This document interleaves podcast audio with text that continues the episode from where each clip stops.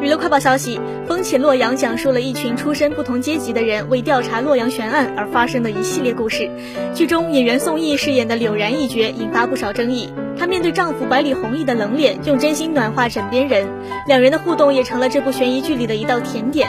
同样是先婚后爱，相比于《赘婿》里的苏檀儿，《风起洛阳》的柳然被不少网友吐槽一心只想谈恋爱。但在宋轶看来，柳然所做的一切都符合其十八岁的设定。至于网上的争议和吐槽，宋轶更是平常心。我觉得这没有什么的，这是大家对角色和剧情的一个正常的探讨。有人觉得柳然在某些时候拖后腿，说明大家很入戏，都在沉浸式追剧。